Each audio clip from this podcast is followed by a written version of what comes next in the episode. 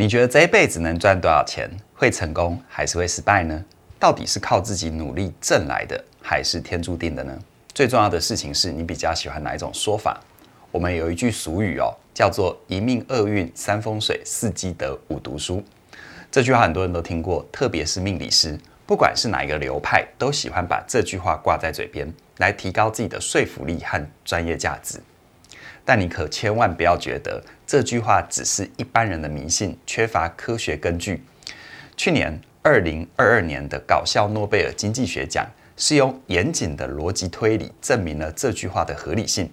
所以，如果你想要说服家人跟朋友，努力没有用，人生随缘就好，那你不要错过今天的内容。但是反过来哦，如果你想要教小孩，不管命运发生什么事情，人生都应该掌握在自己的手里，你同样也要把影片看完哦。相信你在了解完今天的分享之后，会有一套属于你自己的看法。我先说结论：去年得奖的是两位意大利的物理学家和一位经济学家。他们透过几率和电脑模拟发现，成功是一 percent 的能力加上九十九 percent 的运气，完全推翻了老一辈常常说的“努力才能出头天”这样的人生原则。那研究者是怎么样得到这个结果的呢？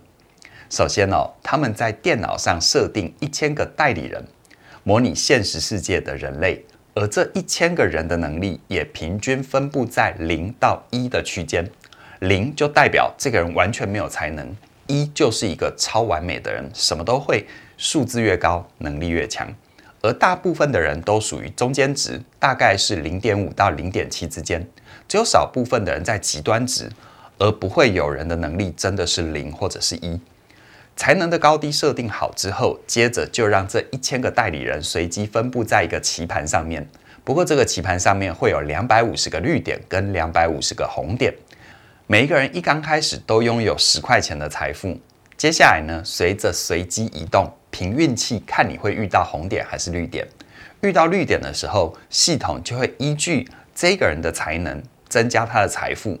比如说，某一个人的才能是零点五，他遇到绿点的时候，财富是十块，那系统就会让他的财富增加成十五块。才能越高，翻倍的速度越快。但如果遇到红点，不管你的才能多少，你手上的钱马上少一半。设定好之后，模拟人类从二十岁工作到六十岁，总共工作四十年。我们来看看他之后累积了多少财富。结果显示，财富的分配居然完全吻合我们很熟悉的八零二零法则，也就是百分之八十的财富集中在百分之二十的人手上。研究者第一次发现这个答案非常意外，他很怕只是刚刚好而已。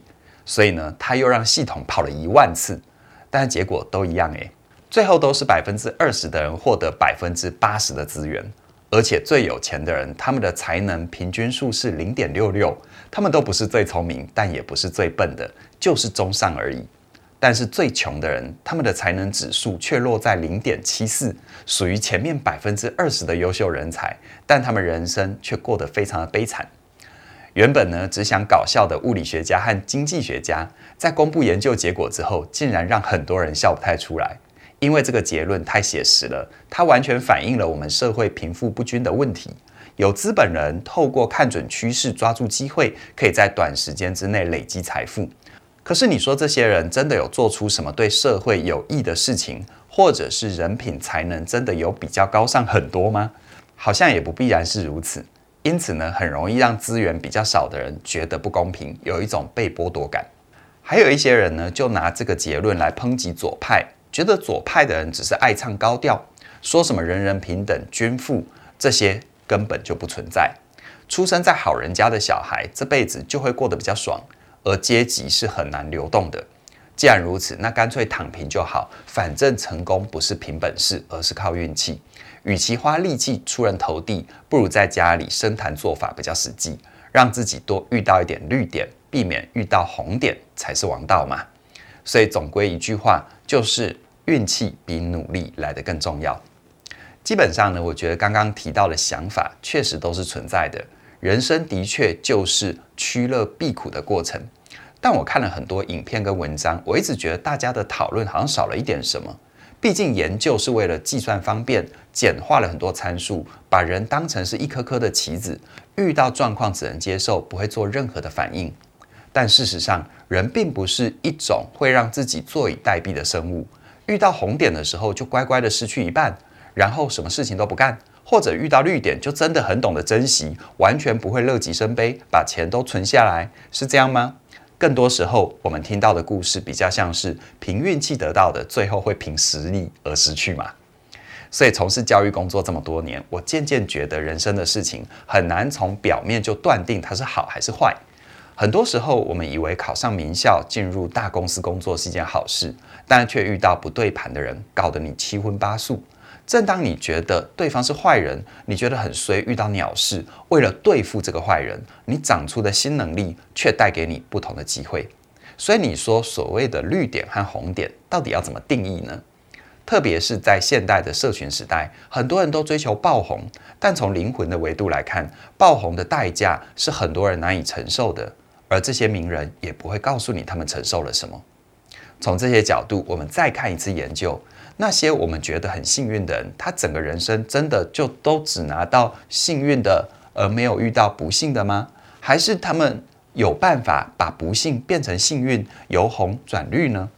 就像日本的知名企业家稻盛和夫，他人生的开局很糟嘛，他出生在一个很苦的家庭，没有钱读书。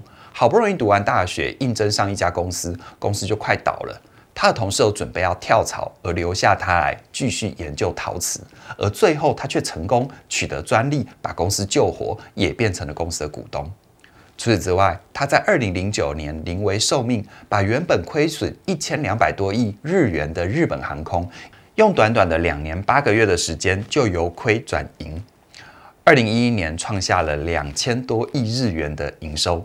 这是当时全球获利最高的航空公司，让日航起死回生。有记者就问他：“你为什么愿意接下这种大红点、大雷的工作呢？”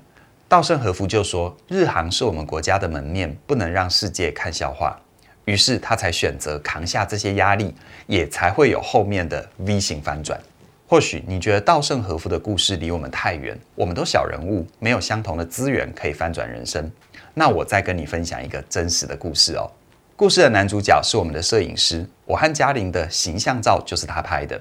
在疫情期间，他主要的收入来源是拍自助婚纱，还有婚礼纪实。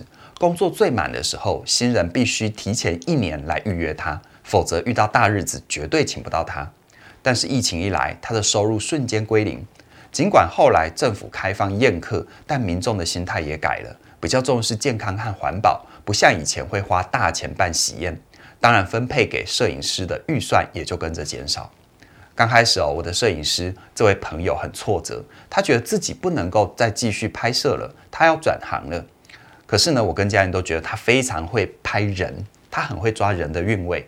照片里面的主角不止好看，还有一种特殊的味道。